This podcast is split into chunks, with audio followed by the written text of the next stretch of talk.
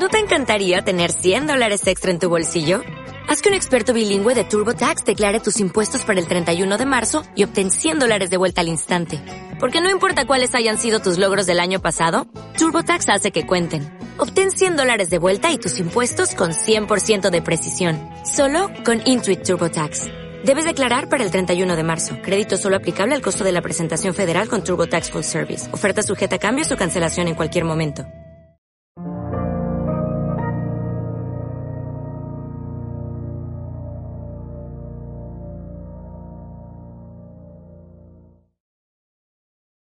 Soy Pago Capella del Instituto Juan de Mariana y esto es un foro Libertad y estamos con Luis Pazos, mexicano, profesor de Economía Política, y con Juan Ramón Rayo, director del instituto y también economista y profesor de economía. Y el tema es la desigualdad y la distribución de la riqueza y los mitos y sofismas. Luis, cuéntanos un poco acerca de esto. Bueno, que hay una serie de principios, entre comillas, económicos, que son base de políticas económicas que perjudican a todos los países. Y el problema es que estos principios poca gente se cuestiona si parten de premisas verdaderas o de premisas falsas.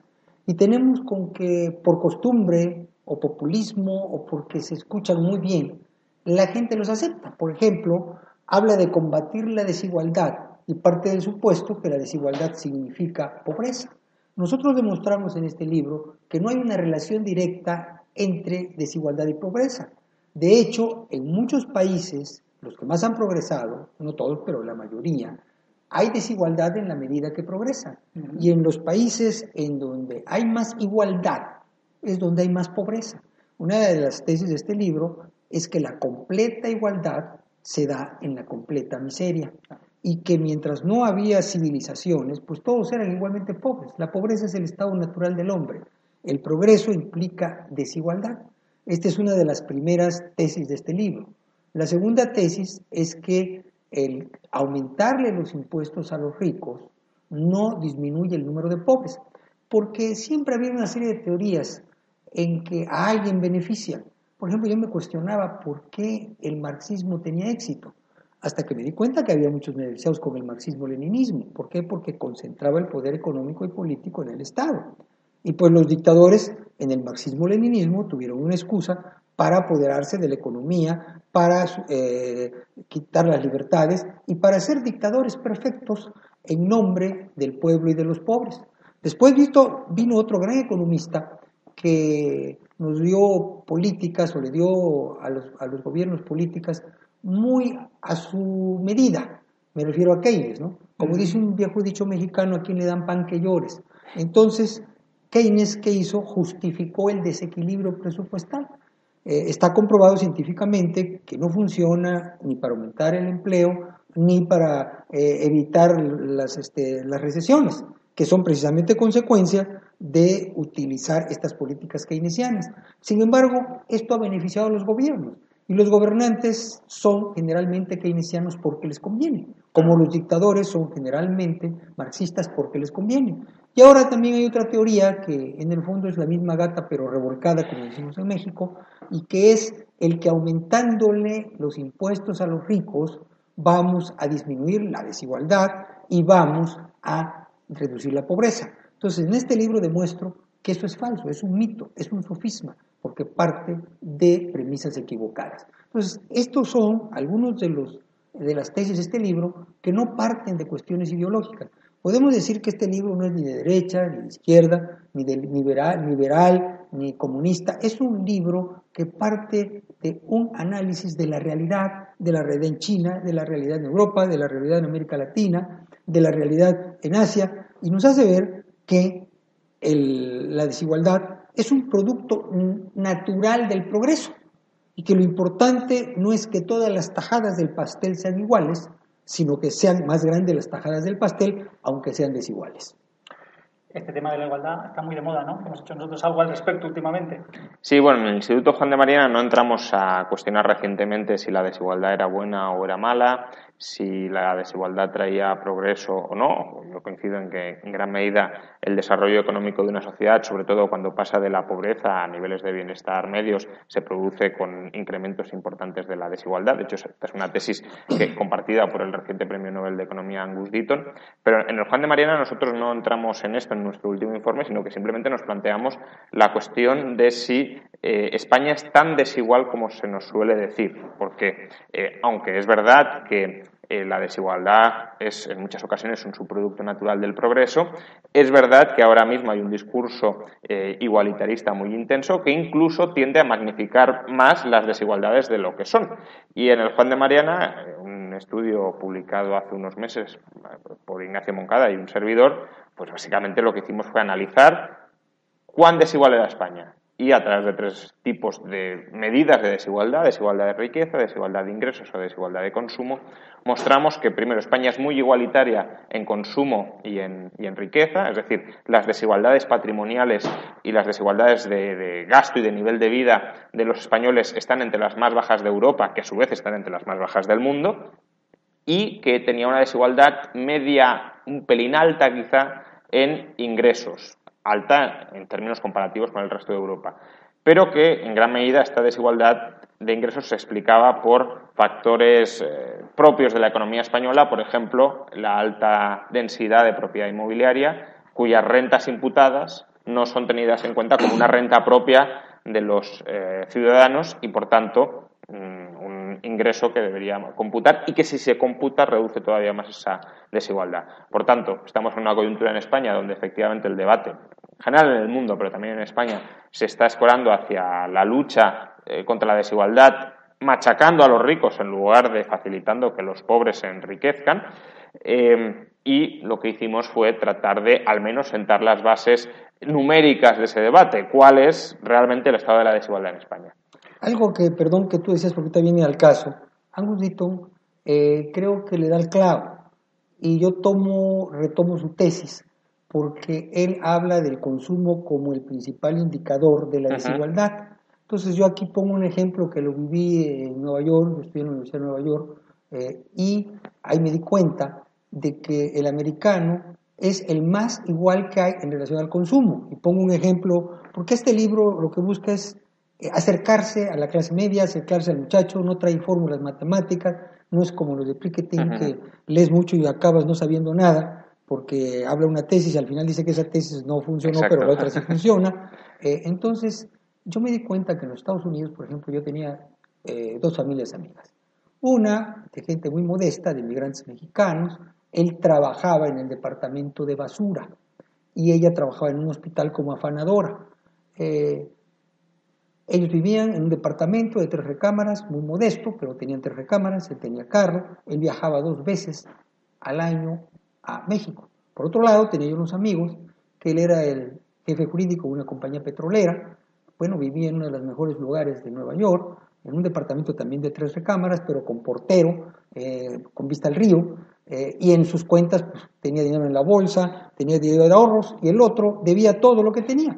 Pero si tú lo veías desde el punto de vista del consumo, la diferencia era marginal. Entonces, es como debemos de ver. La pobreza, le digo en el libro, es la falta de bienes de consumo. Un pobre muchas veces no tiene cama, un pobre muchas veces no tiene agua corriente. Entonces hago análisis de varios países, eh, visité varios países, visité Madagascar, visité la India, he visitado los slums de Brasil y aquí doy las explicaciones de por qué esa pobreza.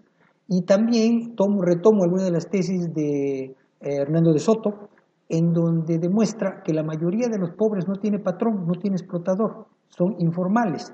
Entonces, todo este libro viene para desarmar con argumentos empíricos y con una realidad del tamaño del mundo toda esta serie de falacias que hacen ganar votos entre la gente que no conoce los principios económicos o entre las gentes que tienen la esperanza de vivir del Estado y que cree que ese dinero que le quitan a los ricos va a dárselos a ellos.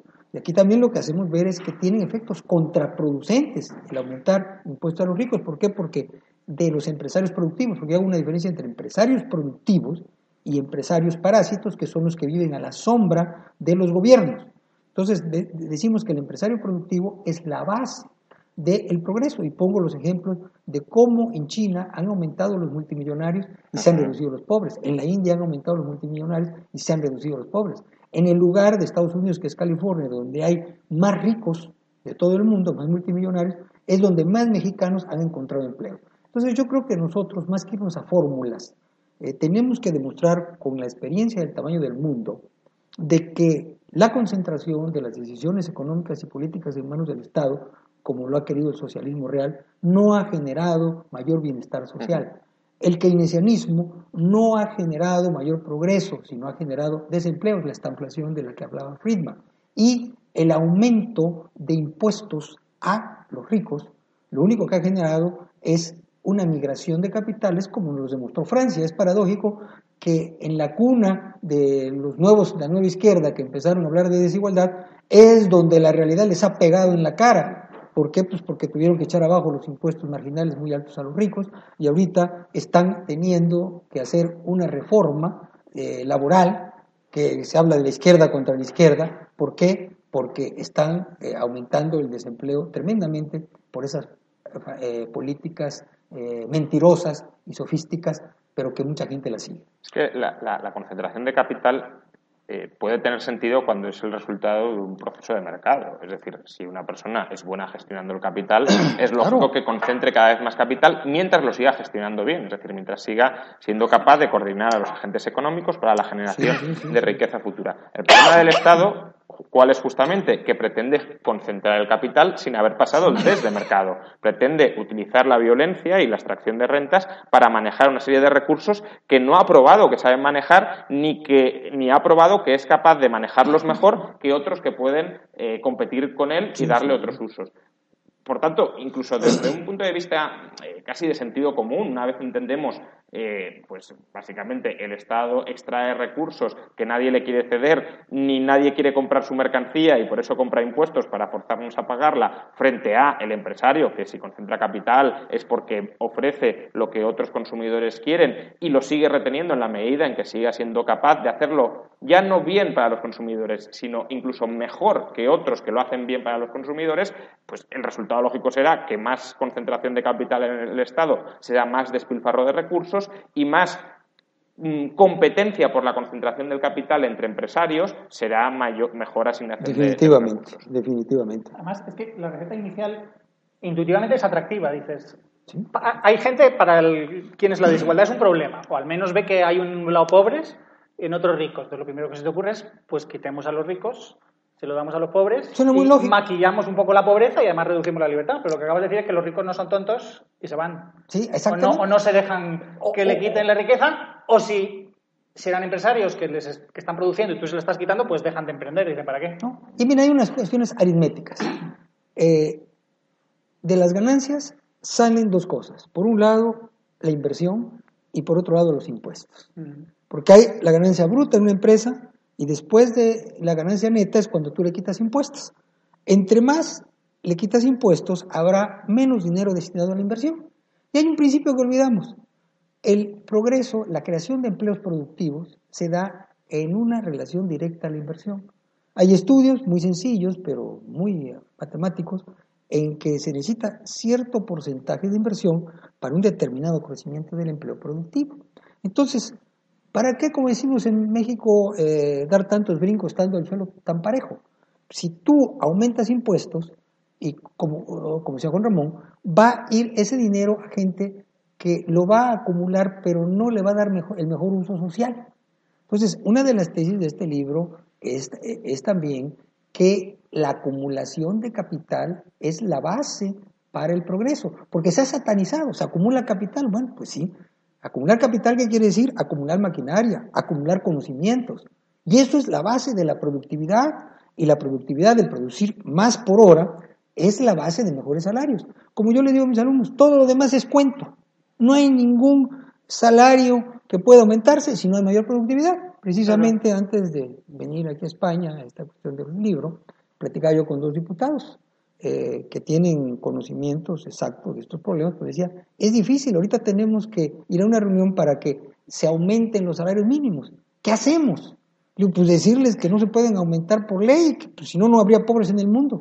Dice, oye, pero es que eh, se va a volver una guerra de que unos quieren que los salarios mínimos se aumenten al doble, pues, pues digan ustedes que, lo, que son partidos de aumentarlo a 10 veces, a ver qué va a pasar, ¿no? Pero es muy difícil hacerle entender a la gente que, por ejemplo, los aumentos de salarios mínimos no tan solo no benefician, sino perjudican a los empresarios más pobres, a la gente humilde, porque la dejan fuera del mercado laboral. Pero esto es difícil de explicar, como también difícil de explicar que la desigualdad eh, no es negativa si es la económica. Ahora, tenemos que luchar, todos nosotros luchamos por la igualdad ante la ley. En nuestros países tenemos pues, que hay dos leyes, para el pobre y para el funcionario, que hay una gran impunidad. O la igualdad de oportunidades, que nadie por su religión, por su color, no pueda tener acceso a algo.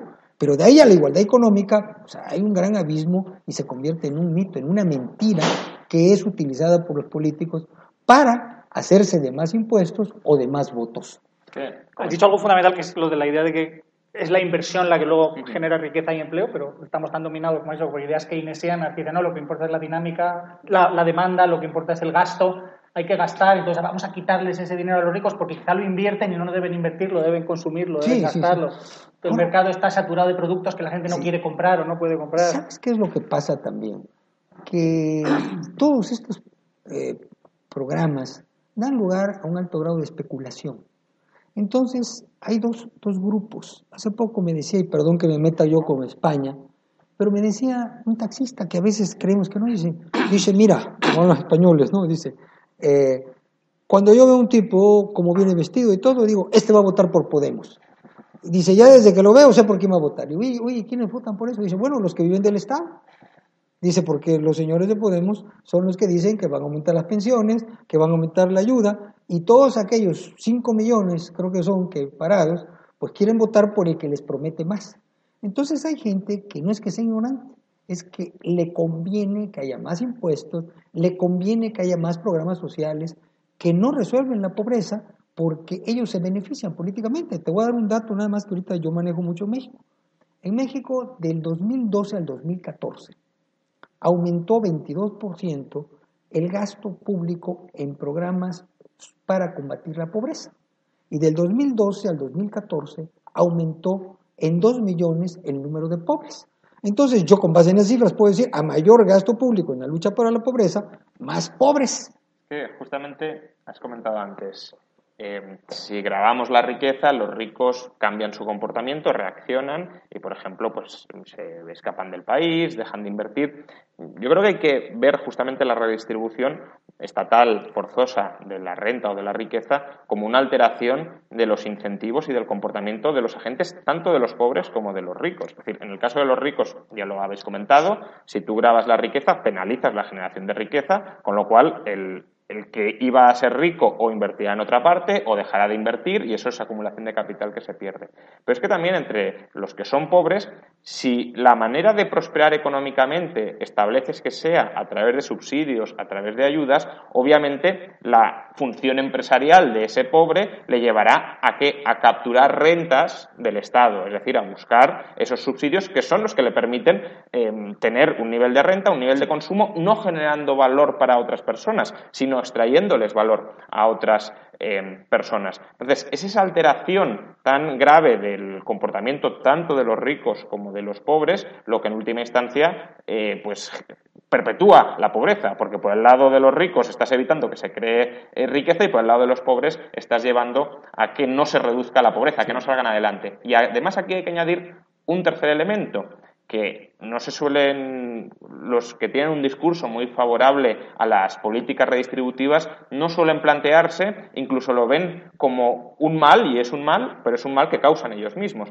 Y es, una vez tú le das al Estado la capacidad para repartir la tarta, eh, tú asumes que se repartirá la tarta de ricos a pobres, pero a lo mejor se puede repartir la tarta de pobres a ricos. Ah, definitivamente. Y ahí lo que tenemos es el famoso rent seeking, el famoso mal llamado capitalismo de amiguetes o de amigotes, el corporativismo, que puede generar un tipo de desigualdad que es las élites extractivas que viven del conjunto de la población y que es una desigualdad en este caso negativa, porque no es una desigualdad que ha contribuido al progreso, sino una, sino una desigualdad que se basa en destruir el progreso y en perpetuar esa desigualdad jurídica a través del Estado. Bueno, lo que, tú dices... diciendo, dijiste una cosa, los políticos son marxistas porque les conviene. Claro. Es decir, quizás sean también tontos, pero también son listos en el sentido que les conviene. Son keynesianos porque les conviene, entonces son igualitaristas también porque les conviene. Claro. Y del lado de los votantes o los grupos de presión también serían igualitaristas porque les conviene. Claro. Saben que hay mucha trampa en el sistema y que el discurso igualitarista es pura hipocresía, que es a ver qué hay para mí, a ver qué hay para mí. Lo que tú dices es cierto, pero a veces se olvida. Por ejemplo, en México tenemos ya ejércitos de personas que viven de lo que les da el gobierno. Y te voy a decir, no, no, en España también, yo conozco españoles que están, les, aquí les pagan por el paro y andan vacacionando en Cancún. Entonces, pues bueno, eh, ellas están felices porque tienen trabajos informales y oficialmente son desempleados y no les interesa ya por sus rentas emplearse, les interesa seguir en el paro. Pero en el caso de México tenemos también que se ha convertido en un factor político el repartir la riqueza por el Estado. ¿Por qué? Porque, por ejemplo, estamos buscando ahorita eh, lo que llamamos nosotros el salario digno, y una de las cosas que platicábamos con algunos diputados es que hay que hablar de el empleo digno. No puede haber salario digno si no hay empleo digno. Y es la, eh, darle un empleo a la gente digno es la única forma de sacarlo dignamente de la pobreza. Lo demás es indigno para la gente en que le estén dando comida para que coma. Nunca lo vas a sacar de pobre, pero hay quienes les interesa nunca sacarlos de pobre porque son ejércitos de votantes y hay un valor entendido entre ellos. Entonces, el perpetuar la pobreza es un factor político en las democracias. Por ejemplo, aquí traigo eh, eh, análisis de los slums en la India, que he estado ahí, de eh, las favelas en Brasil y de las ciudades perdidas en México, los cordones de pobreza. Y en los tres hablo de cuándo la pobreza se convierte en negocio. En esos tres eh, centros de pobreza, eh, ahí se prueba de que no son productos ni del mercado ni del capitalismo, sino que son productos de una intervención estatal que convierte a la pobreza en un negocio, tanto para los que son pobres, entre comillas, como para los que reparten esa pobreza. Entonces, eso es lo que tenemos que hacerle ver a la gente. Y que además la mantiene, claro. Ah, no, y la mantiene y la, perpetúan, perpetúan la pobreza como un modus vivendi y como un modus de obtener votos. Eso es lo que pasa en México, en Venezuela, en muchos países en donde esta lucha por la igualdad es un disfraz, podemos decir, una pantalla de el controlar a una gran cantidad de personas y de quitarle parte de su trabajo a los que sí producen.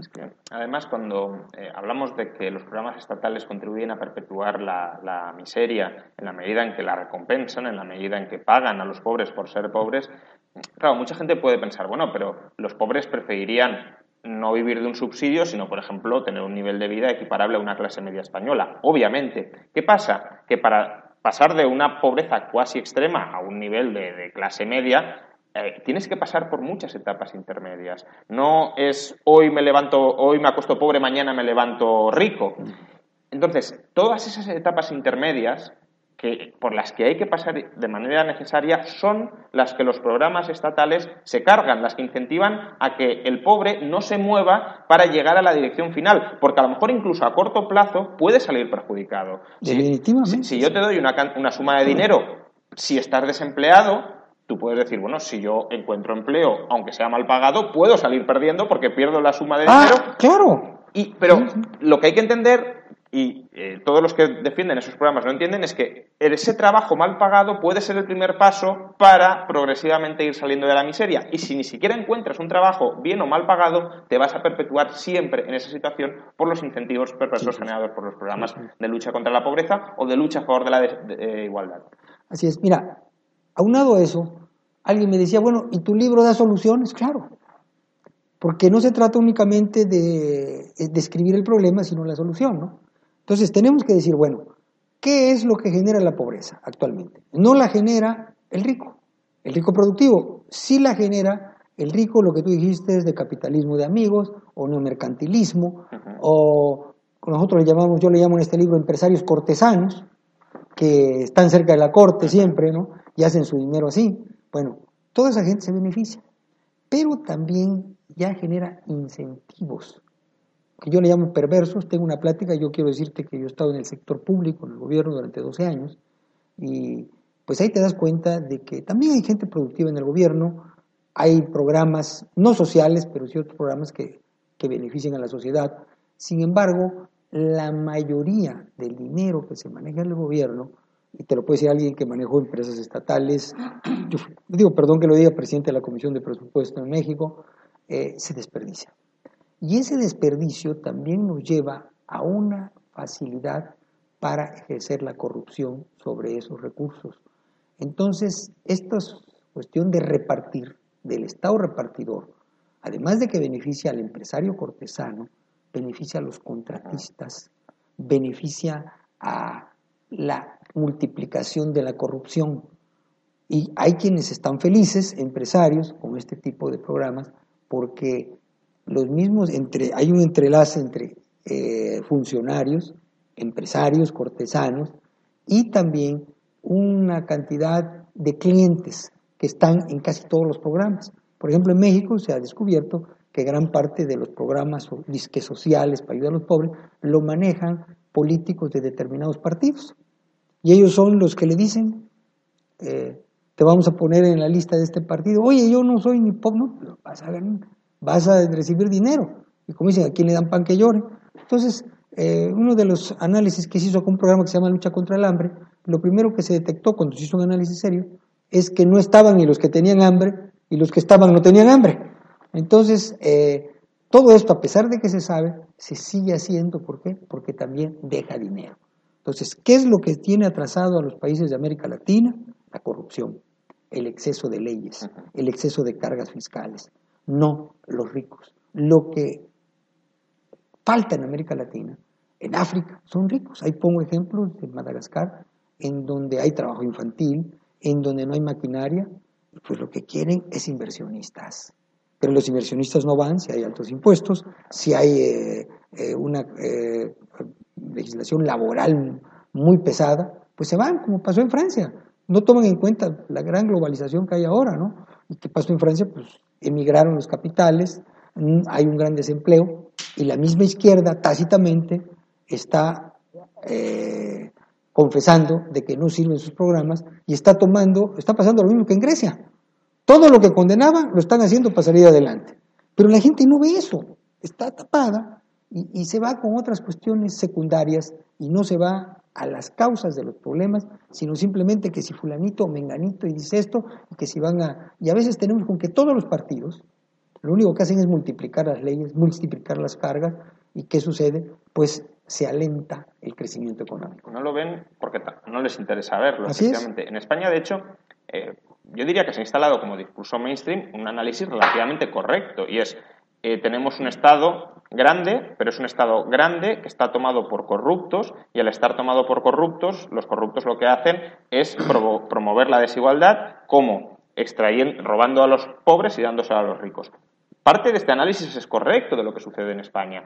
Como el Estado es muy grande, eh, tiene muchos poderes y, por tanto, las élites que extractivas que toman el Estado luego redistribuyen a su favor. Pero ¿cuál es la solución frente a esta realidad que dan? que no son ellos los que manejan el Estado. Que si ellos controlaran de ah, verdad el Estado, si el Estado estuviera a su servicio, la redistribución se haría en un buen sentido. Se les quitaría a los ricos y se les daría a los pobres. Cuando no entienden los procesos endógenos que se desatan una vez tú construyes un Estado gigantesco. Y es que, eh, por mucho que tú quieras tener el control absoluto del Estado, tú vas a tener que responder ante intereses muy diversos, ante tu burocracia, tus funcionarios, tus electores, otros grupos de presión, y todo eso va a ser un reparto de la tarta que no va a responder a una generación de riqueza y de bienestar para todos, sino a una lucha de clases por la cual se les extrae a unos para dárselo a otros, en concreto a los empresarios o a los votantes o a los burócratas cortesanos. Abonando en lo que tú acabas de decir,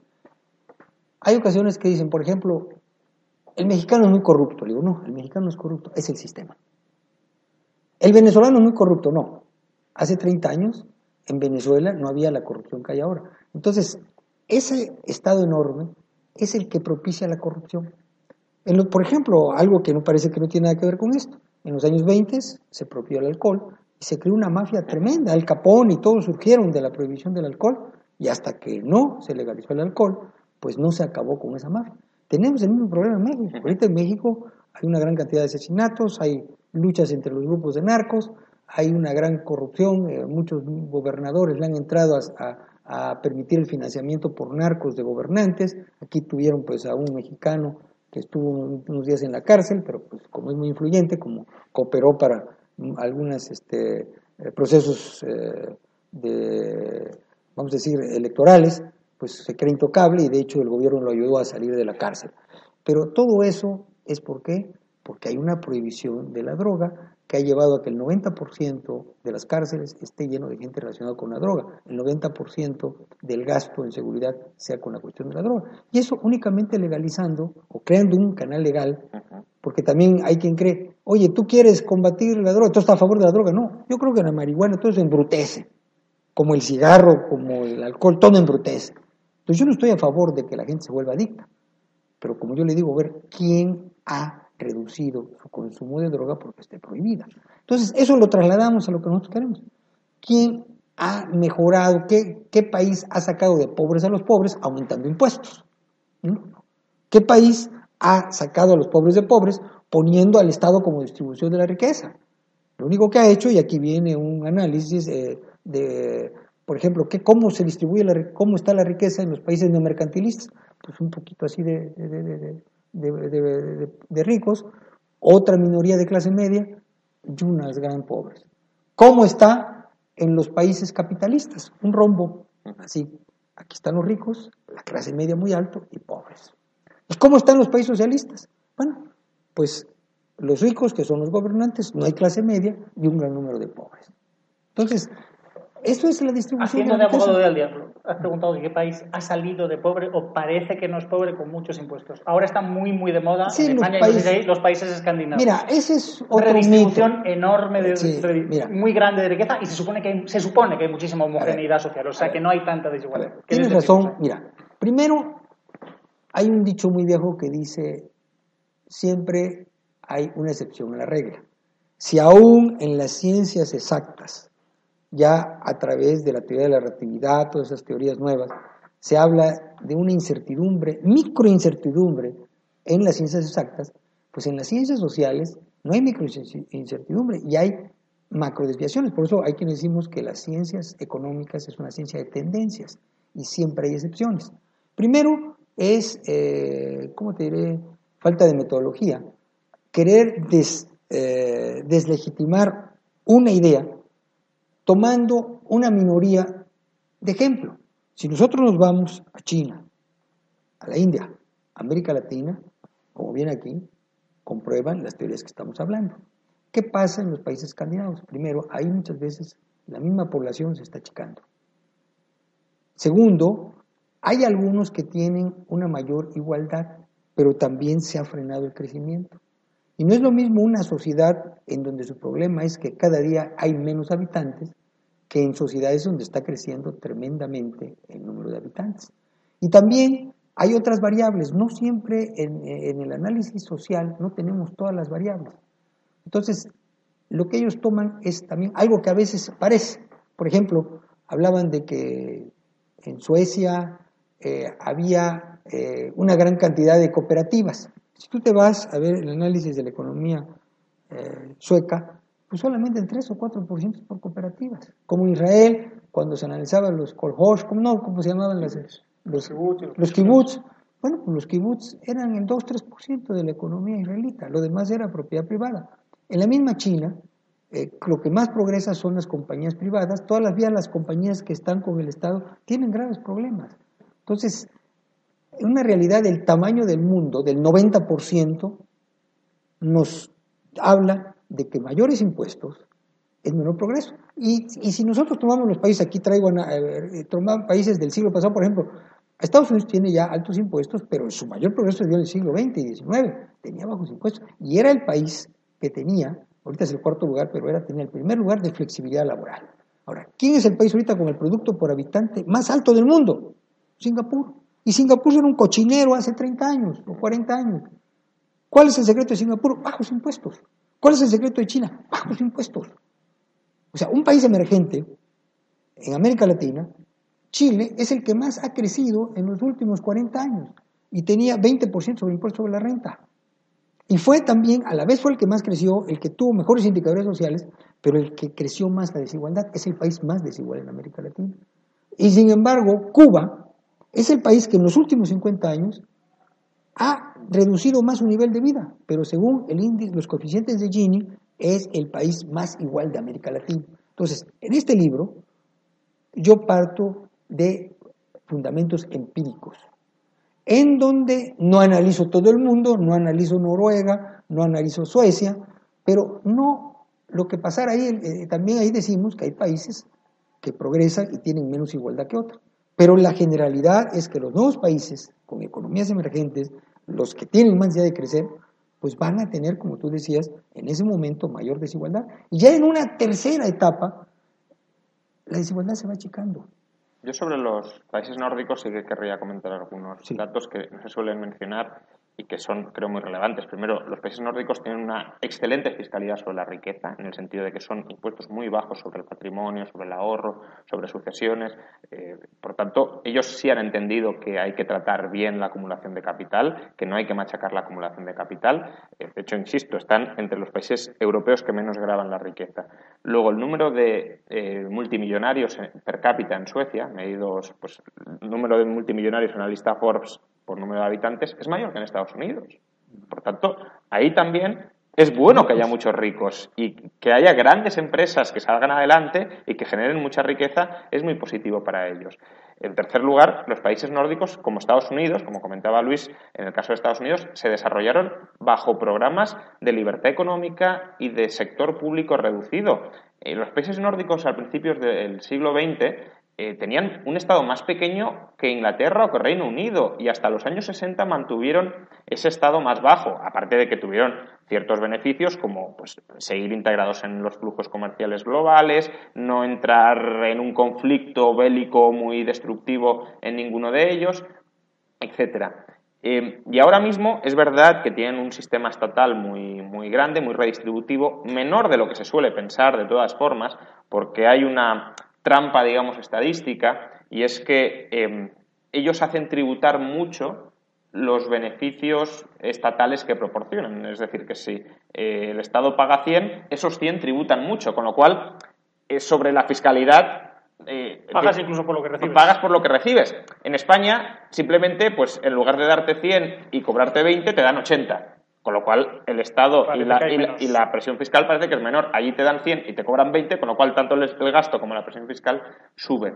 Eh, pero aún así son mercados muy libres, donde además no hay eh, un control del Estado muy grande del famoso capitalismo de amiguetes, ¿no? Por ejemplo, eh, pues no, no se, en ningún momento se planteó seriamente el rescate de Nokia, cuando era un campeón nacional, un emblema nacional, y eso pues es capaz de resistir, esa flexibilidad económica es capaz de resistir una, fiscalidad muy alta que, insisto, aún así no es desproporcionadamente mucho más alta que la que hay en, otros países europeos. Relacionando impuestos, que hemos insistido mucho, riqueza y desigualdad, yo saco un poco la idea de que, oiga, si usted quiere subir los impuestos, rece o encomiendes a tener buena suerte porque es muy improbable que los gaste bien. Es decir, hay excepciones de unos pocos países que tienen una fiscalidad alta gastan bien esos impuestos, quizá en educación, en sanidad, en ayuda a los más necesitados, en provisión de bienes públicos, pero que lo más probable es que si usted es tan ingenuo de que cree que subiendo mucho los impuestos va a tener riqueza para dársela a los pobres y aquello va a desaparecer la pobreza y la economía va a prosperar, es que, no, porque el Estado va a gastar mal, ineficientemente, porque no puede, por burocracia y por, corrupción descarada, como pasa en muchísimos además, países. ¿Por qué seleccionar los países nórdicos cuando el país de la eurozona que tiene el sector público más grande es Francia? ¿Y qué está pasando en Francia? Que es un desastre. Es un desastre en todo, incluso en la provisión de estado de bienestar y de igualdad, porque tienes continuamente desórdenes sociales que ellos mismos atribuyen a que no se han integrado correctamente los pobres en el sistema y es un Estado que copa casi el 60% del PIB. Y, no... Oye, más que Grecia. Sí, sí, más que Grecia, que es otro país que ha tenido un Estado desproporcionado. Y en Francia no se hace tributar tanto como en los nórdicos las ayudas, es decir, que en verdad el, gasto social efectivo en Francia es mayor que en la mayoría de nórdicos. ¿Y qué tenemos? Insisto, un desastre económico. ¿Tan mal va Francia? Porque Paul Krugman constantemente está diciendo, fíjense en Francia lo bien que va. no se fijen en Alemania que están todos pobres. Como poco está estancado. Eso, y, y, luego el resultado de las ayudas sociales, pues no parece que estén dando sus frutos. Es decir, Francia es un ejemplo de sociedad donde la población se ha integrado correctamente, etcétera. Pues no lo parece. Mira, también hay que rescatar algunos términos, porque se habla de ayudas sociales, que no son ayudas sociales. Eh, la mayoría parte de estas ayudas son ayudas para grupos de poder, para grupos organizados. Precisamente no hay una democracia eh, tal como debe ser, sino que nosotros vivimos en un mercantilismo, en un corporativismo, en donde se ayuda a grupos de poder, a sindicatos.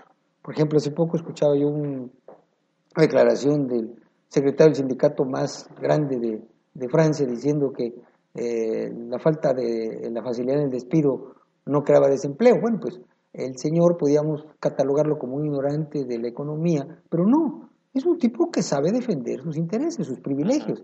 Y el problema de Francia precisamente son los sindicatos. O sea, una minoría que tiene privilegios que la pagan el paro o el desempleo. Hay muchos que no pueden, no tan solo recibir esos privilegios, sino que no pueden tener un empleo por esos privilegios. En México los sindicalizados son el 5%, pero tienen quebradas a petróleos mexicanos, a la compañía eléctrica, al seguro social. Eh, son grupos pequeños, pero no hay sustentabilidad, por ejemplo, para sus pensiones, como es el caso de España, en que más del 30% ya viven del Estado, y si nosotros nos vamos al futuro, pues España no es sustentable con esa cantidad de pensionados, ni lo es México, ni lo son los Estados Unidos. Entonces la democracia se puede acabar por ese crecimiento del Estado. Y estamos entrando a sistemas ya contraproducentes a la democracia. Ya no hablamos de la cuestión política en donde minorías son las que deciden quién va a gobernar. Ya no es ni la mayoría, sino en el caso de España es la minoría las que están decidiendo. Y en el caso de México tenemos también que quienes están decidiendo a quiénes van esas ayudas sociales son grupos políticos y no es por la ayuda que en realidad necesitan. Entonces, para mí la única ayuda social que se le puede dar al pobre es creando las condiciones para que tenga un empleo. Y solamente se puede crear eso bajando los impuestos, haciendo más flexible la legislación laboral, dando seguridad a los inversionistas, más en un mundo globalizado, para que lleguen inversiones. Es por eso que cada rato ves, llegaron inversiones a España. Oye, pues, pues no ve mejor. Pero oye, para que lleguen no les vas a, bailar un, eh, un zapateado, les vas a poner una canción, no.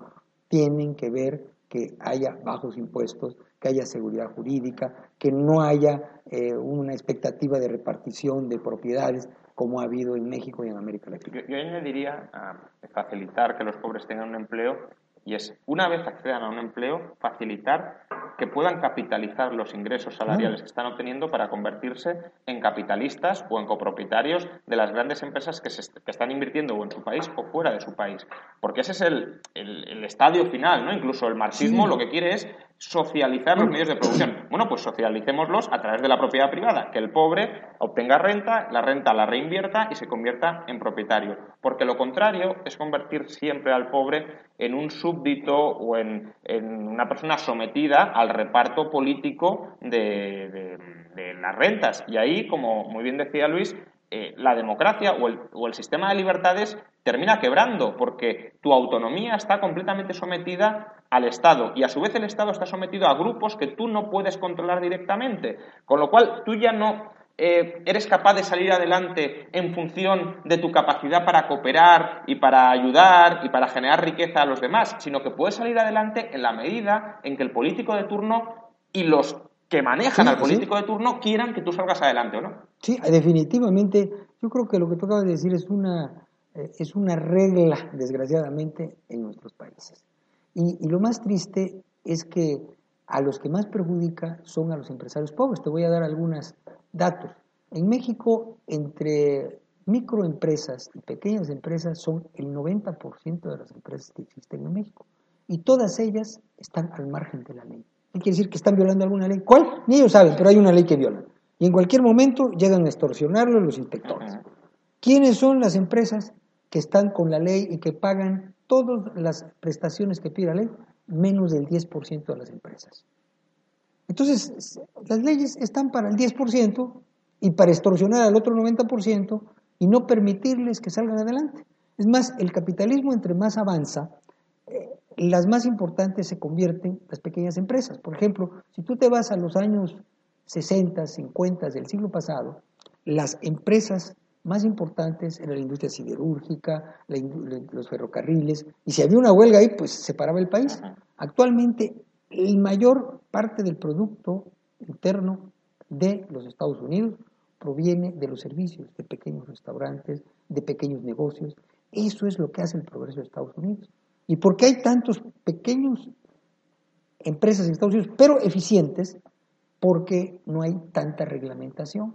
Entonces, en nuestros países hay muchas empresas pequeñas, pero ineficientes, al margen de la ley, que ya no crecen porque no los deja la reglamentación excesiva. Y esa reglamentación viene acompañada de corrupción. A mayor reglamentación, mayor corrupción. Entonces tenemos que la pobreza en nuestros países no se asocia con la desigualdad, no se asocia con que haya ricos productivos, se asocia con exceso de reglamentación, exceso de leyes, exceso de cargas laborales, y exceso de impuestos. Esas son las causas de la pobreza y esto es lo que decimos en este libro.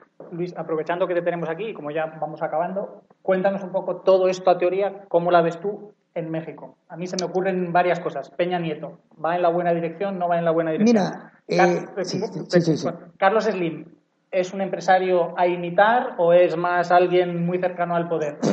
macroempresas como Pemex, ¿se está intentando que aquello no sea un contubernio de corrupción e ineficiencia o no? y la corrupción en general en México, siempre se ha hablado de las mordidas, de los policías, tráficos.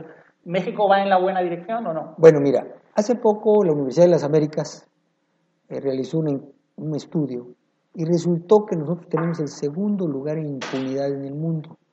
De todos los procesos que se llegan a hacer para funcionarios, el 93% no llegan a castigar al funcionario que robó. Entonces, eso es una invitación a ser corrupto. Eh, en el caso del actual gobierno, eh, realizó, realizó reformas positivas como la energética, pero tardías. Las podía haber realizado antes, pero se opuso este, el PRI, y ahora que es gobierno, gracias al PAN, pudo hacerlas, pero ya estaba la economía quebrada. Por ejemplo, Pemex es un ejemplo, no quebró porque bajó el petróleo, sino por las grandes deudas, por los grandes privilegios del sindicato. Ahí los trabajadores del sindicato a los 55 años se retiraban pensionados con el 100%, eh, los contratistas con sobreprecios vendían a Pemex en 100 dólares lo que valía un dólar. Entonces, es un ejemplo de corrupción, como lo es Petrobras en Brasil. En México Pemex es un ejemplo de corrupción, nada más que en Pemex no han agarrado a nadie. Y allá en Brasil pues ya agarraron algunos. Necesitamos jueces es vergonzoso para nosotros mexicanos que a un gobernador corrupto lo hayan tenido que agarrar en España y no en México. ¿Por qué? Bueno, pues porque el señor ha cooperado mucho en las campañas eh, eh, presidenciales y todo. Y el señor, pues hasta ahora, es impune. Entonces, esos son los problemas que tenemos en México. La impunidad tan grande que existe. Hay gobernadores que han saqueado los estados y no les pasa nada. Y los señores dicen, bueno, yo ayudé a la campaña del presidente, a mí no me va a pasar nada. Entonces, esos son los problemas que generan miseria en nuestros países. México podía estar creciendo al 7%, al 8%. Pero, por ejemplo, la corrupción le cuesta más de un punto del Producto Interno Bruto. Todas las empresas estatales, ahorita Pemex, ya le bajaron la calificación a México. ¿Por qué? Pues porque el gobierno va a tener que salvar a Pemex. Y todos dicen, porque bajó el petróleo. No, pues el 90-80% de las empresas no ha quebrado, sí han quebrado algunas. ¿Por qué? Porque eran muy altos los costos de extracción. Y es todo un rollo explicar por qué los árabes lo están haciendo para que salgan los eh, productores marginales. Tienen razón. Pero en México eh, el costo es alto, las, se, se, ha endeudado esta compañía. Entonces, podríamos nosotros salir adelante, por ejemplo, nosotros somos los principales exportadores de automotores y de automóviles de Estados Unidos. Ya Pemex, ya no somos un país petrolero. El problema con el petróleo en México es que el gobierno vivía del petróleo y como tú dices, le quitaba gran parte a Pemex. No, no, no eran impuestos mayores a lo que paga la EXO y todo, eran iguales. Pero, mira, yo estuve, y lo digo, tengo que decir, estuve en el Congreso y fui el presidente de la Comisión de Presupuesto. Yo repartía el presupuesto, claro, con 20 cocineros más, ¿no? Sería presuntuoso decir que yo, pues estaba el presidente, estaba el secretario de Hacienda, estaban los líderes de los partidos políticos. Pero lo que yo me di cuenta fue de que gran parte de ese dinero que iba a educación, que iba al campo y eso, se lo robaban. Y no podía yo hacer nada. ¿Por qué? Bueno, porque ya eran compromisos políticos. Por eso escribí ahí un libro en ese tiempo que se llamaba Los vividores del Estado. Y en mis últimos años en el gobierno escribí otro que se llamaba Los ricos del gobierno, haciendo ver todos los negocios que se hacían en el gobierno, todo lo que se robaban. Y yo afirmo que si el gobierno de México reduce en cuestiones de vivienda, en cuestiones de educación, en cuestiones de hospitales, 20% del presupuesto, pero es honesto y se aplica correctamente, se darían mejores servicios educativos de todos. Entonces el problema no es más impuestos, sino es un gasto menor, pero bien aplicado. Se desperdicia un chorro de dinero. ¿Por qué? Porque no es de ellos, no les importa ahorrar. Ese es el problema de México. Sabes que la corrupción no es solo de las grandes élites, de lo que ahora aquí se llama la casta, sino también hay plebes, como por ejemplo el sindicato de profesores mexicanos, es famoso ah, no, no, no, ahí... por lo corrupto que es y además una cantidad enorme Pero, de gente ¿sabes qué? Que es corrupto porque el gobierno, porque el PRI, correctamente, lo utilizó durante muchos años. Mira, eh, rápidamente, yo fui candidato y yo tenía candidato para un estado y tenía yo dos o tres carritos que me ayudaban, que me habían dado amigos. Cuando ganó el candidato del, PRI, llegó a secretario de Educación en ese estado una gente honesta. Y lo primero que hizo, dice, hay seis mil profesores que no van a la escuela aquí. ¿Qué, ¿Dónde están? Hasta que le dijeron, quédate callado, porque esos seis mil eran los que ayudaban de tiempo completo al candidato del PRI. Entonces, ¿de dónde salían muchos profesores que de tiempo completo ayudaban a los candidatos primistas? Del sindicato de profesores. ¿De dónde salían millones de pesos para las campañas priistas del sindicato de Pemex? Hubo un asunto que se llamó el Pemex Gate, en donde se demostró que el gobierno le dio cientos de millones al sindicato y el sindicato, después de quedarse con la mitad de los líderes, se lo daba al partido. Entonces, están documentados una serie de corruptelas que el problema es que no hay jueces no hay eh, instrumentos para meterlos a la cárcel. Y eso es lo que necesitamos en México y estamos luchando por eso. Eh, ya hay menos descaro, pero todavía hay mucha impunidad y hay hasta la presunción de lo que tenían. Entonces, eso es, esa es la base de la pobreza en México. No la desigualdad, eso es cuento. No los ricos productivos, por favor, es la corrupción, es el desgaste, es el botar el dinero, y el que a muchos no les interesa, que se siga votando. Como decían, eh, mientras sea el dinero de, los demás, no hay problema, ¿no? Nadie reparte su propio dinero, sino es el dinero de todos. A Carlos Slim, lo ponemos como empresario de éxito a Mira, Sí, Carlos Slim ha sido muy criticado, pero es eh, un empresario que cuando privatizó, se privatizó Telmex, Ahora, antes tenían que esperar dos años para que le pudieran una línea telefónica. Ahora te la ponen en 24 horas. ¿no? Dice, oye, se hizo rico. Pues sí, ¿dónde estaba antes esa riqueza? No existía. Ah, pero mucha gente dice que es parte de su riqueza, al menos por muchos contactos con el No, mira, al principio no los tienes más, le han apretado mucho. Claro que con, él ha hecho su riqueza a base de inversiones. De hecho, él cuando compró Telmex fue con más empresarios y a él los invitó a invertir, les dio, este, les garantizó una retribución al capital y ya después él fue teniendo el control. Pero como yo digo, con 100 Carlos Slims en México, terminamos con la pobreza en México. Eso es lo que necesitamos. Ahora, si le tienden la cama para un monopolio, lo hace, pero es mucho menos monopolio Telmex ahora que antes. Ahora pues hay Movistar, hay compañías españolas, eh, sus directores, uno de ellos muy buen amigo mío, y pues se pelean con Carlos Slim como, como empresarios, pero los monopolios que se le adjudican a Carlos Slim son mucho menos monopolios que cuando están en manos del Estado y han beneficiado a la sociedad mucho más que cuando todo está en manos del Estado. Entonces yo creo que Carlos Slim, que yo lo conozco desde hace muchos años y he discutido con él en algunas cuando no era tan rico y ahora es más rico, ¿no? Pero primero es un agente y te quiero decir su despacho es más modesto que el de cualquier subsecretario vive con más modestia que, que muchos gobernadores. Eso también hay que ver, porque el nivel de vida se mide por la cantidad de productos que tú consumes. Y es una gente que tú lo, lo ves normalmente, ¿no? Eh, en Nueva York vivía en un departamentito y compró una casa y la vendió, pero yo sé de un contratista de Pemex que tiene un penthouse en Nueva York de 60 millones de dólares. ¿De dónde lo sacó? Pues, más imagínate. ¿no?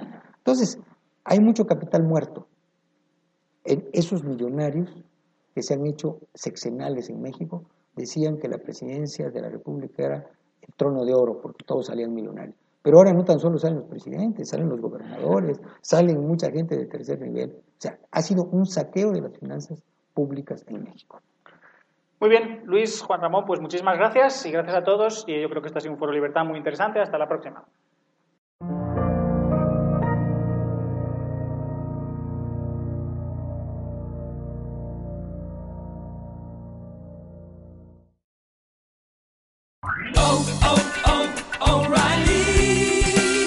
Need parts? O'Reilly Auto Parts has parts.